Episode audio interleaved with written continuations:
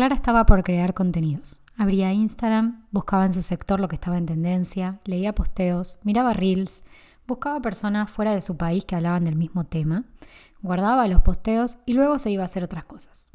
Un día Clara volvió a su lista de tareas y vio que tenía que hacer contenido para redes ese día. Entonces en ese preciso momento sintió una tremenda ansiedad, una mezcla de sensaciones que la llevaron directamente a solo querer salir de donde estaba.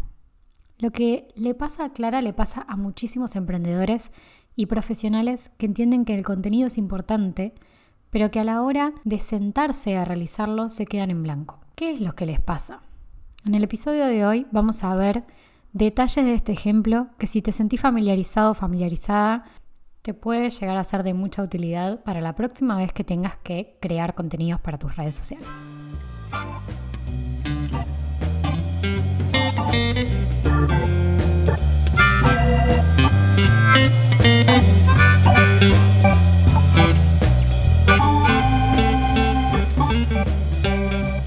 Hola, soy Julieta Pelicioli, cofundadora y consultora de estrategia y planificación en Regia Branding, agencia y academia digital donde ayudamos a conectar personas, ideas y negocios. En este podcast vamos a traerte en formato de cápsula un resumen de consejos y acciones para que puedas hacer crecer tu marca de forma equilibrada.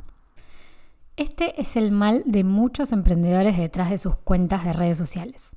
Antes de comenzar a hablar de Clara nuevamente, voy a darte dos recomendaciones importantes. Uno, no te quedes en una sola red social. Este es un grave error que cometemos cuando recién comenzamos y puedo decir que también lo cometí. Hoy existen múltiples redes sociales y no hace falta que estés creando contenidos únicos para todas. Es decir, podés replicar, partir y adaptar los contenidos que ya tengas creados a las diferentes redes para comenzar a ver cuál es la reacción, cuál es la interacción en esa red y ver si después podés crear contenido único para esa red social puntualmente. Tampoco hace falta que estés en todas, absolutamente.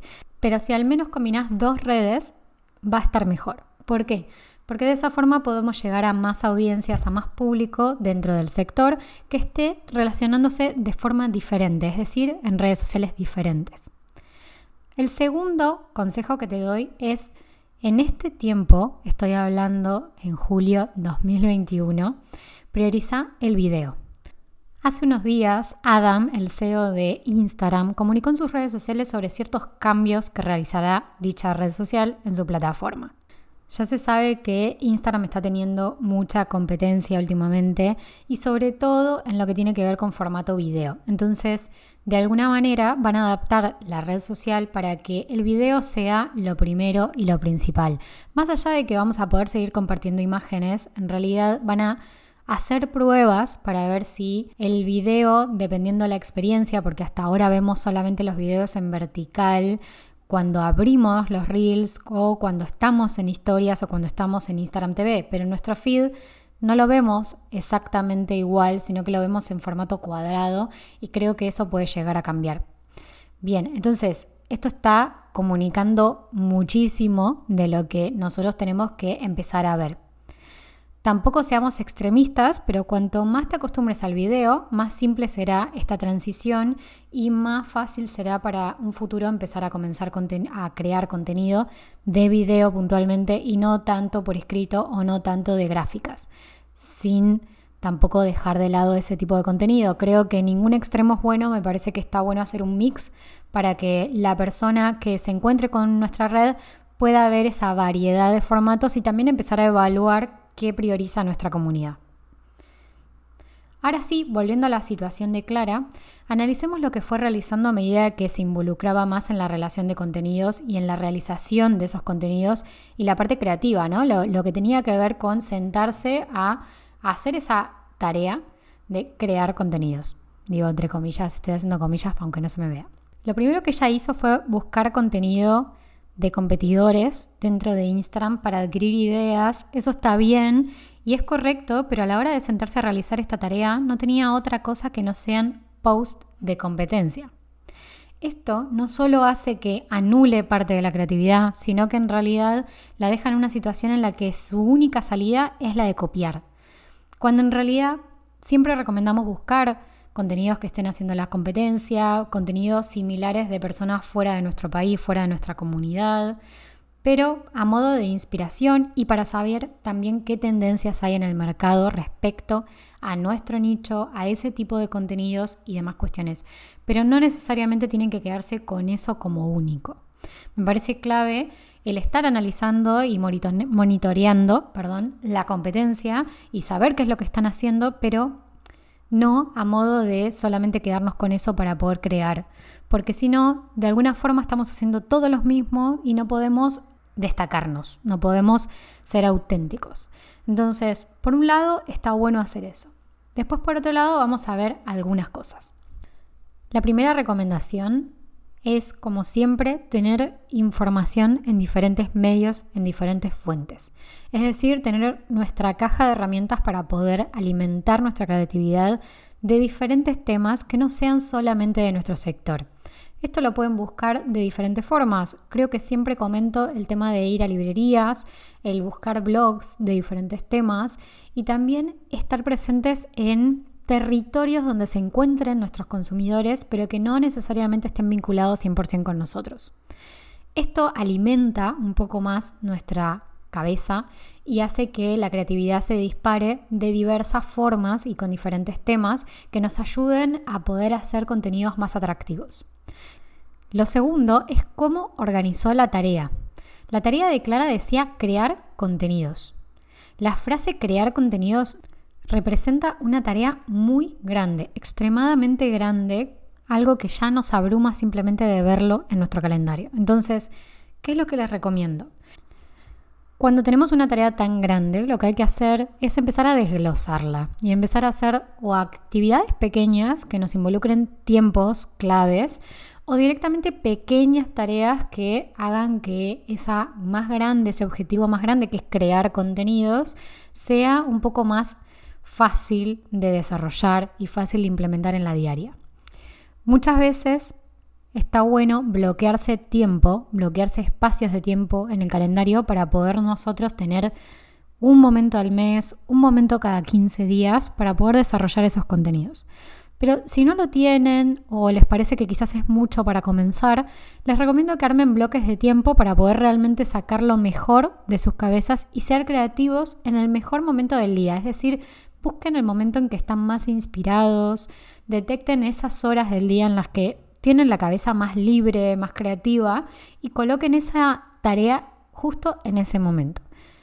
Por ejemplo, pueden crear una actividad que sea buscar información interesante dentro de los blogs o de mi caja de herramientas y ahí dejan todo en un mismo sitio, das todas las ideas disparadoras que se les ocurran para al siguiente día, para a la siguiente semana, retomar esa actividad y poder desarrollar más en profundidad cada uno de los contenidos, cada uno de los mensajes que quieran desarrollar. Esto lo que les da es un poco más de libertad, un poco más de espacio también a captar esas ideas y después involucrarlas con otras, mezclar ideas, conceptos, palabras, para que puedan crear algo que sea más auténtico y que también se desarrolle en un contexto de más calma y menos presión por el hecho de tengo que subir un posteo.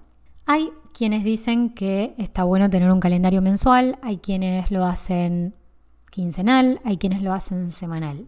A mí me funciona mucho marcarme, por ejemplo, algunos hitos del mes, fechas claves, que eso sí es importante, y después ir rellenando cada 15 días. Semana a semana voy desarrollando los contenidos más interesantes o más relevantes con su copy o muchas veces directamente solamente la parte gráfica, tal, tal vez la parte del concepto, pero de una semana para la otra, porque me genera demasiada presión hacerlo de un mes para el otro. Sí, me marco estos objetivos, me marco las métricas claves que tengo que medir, qué es lo que quiero que pase con esos contenidos y si hay temas o categorías de contenidos que voy a seguir particularmente ese mes. Entonces esto me ayuda a tener una vista general del mes y luego pasar cada semana a crear los contenidos apropiados según lo que yo analicé previo a comenzar el mes. Esto la verdad es que me parece práctico. Hablé varias veces de esto. Pueden encontrar capítulos anteriores en el podcast donde hablo de estos temas. En nuestro Instagram también pueden encontrar temas relacionados con la creación del contenido.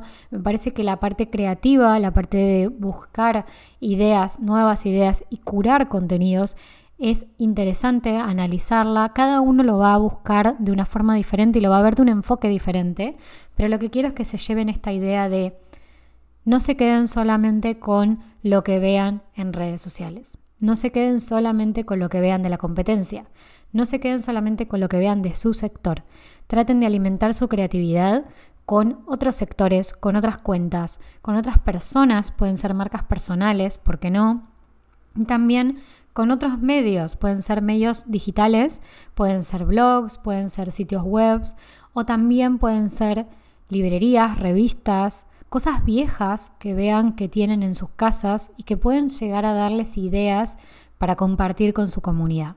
Esto se trata de probar muchas veces también qué es lo que funciona con cada una de las comunidades que nosotros tenemos y ver que quizás a veces nosotros hacemos un súper posteo que pensamos que va a ser mega exitoso y nos damos cuenta de que no es así y algo que nos salió en el momento de forma auténtica por una experiencia comunica algo interesante y nuestra audiencia reacciona. Eso me parece importante a destacar y también tengan en cuenta que las personas están buscando ideas, contenidos de valor, pero en realidad están en una red social para poder interactuar, para poder ver cosas de sus familiares, amigos, no están todo el tiempo buscando marcas. Entonces, piensen mucho sobre lo que necesita su cliente, su audiencia, qué es lo que ve, qué es lo que busca, qué es lo que está consumiendo hoy en día. Pregúntenle, sé que al principio quizás se torna un poco complejo el hecho de, o complicado que contesten, pero simplemente con empezar de a poquito y contar un poco más experiencias y no tanto buscar tres tips para, me parece interesante para también saber cómo reacciona la comunidad y si se acerca a lo que ellos esperan de nosotros. Así que espero que les haya servido este ejemplo de Clara como para que puedan comenzar a animarse a generar esas tareas claves para poder crear sus contenidos, para poder crear mensajes y para sacarle el miedo un poco al calendario de contenidos. Nos vemos la próxima.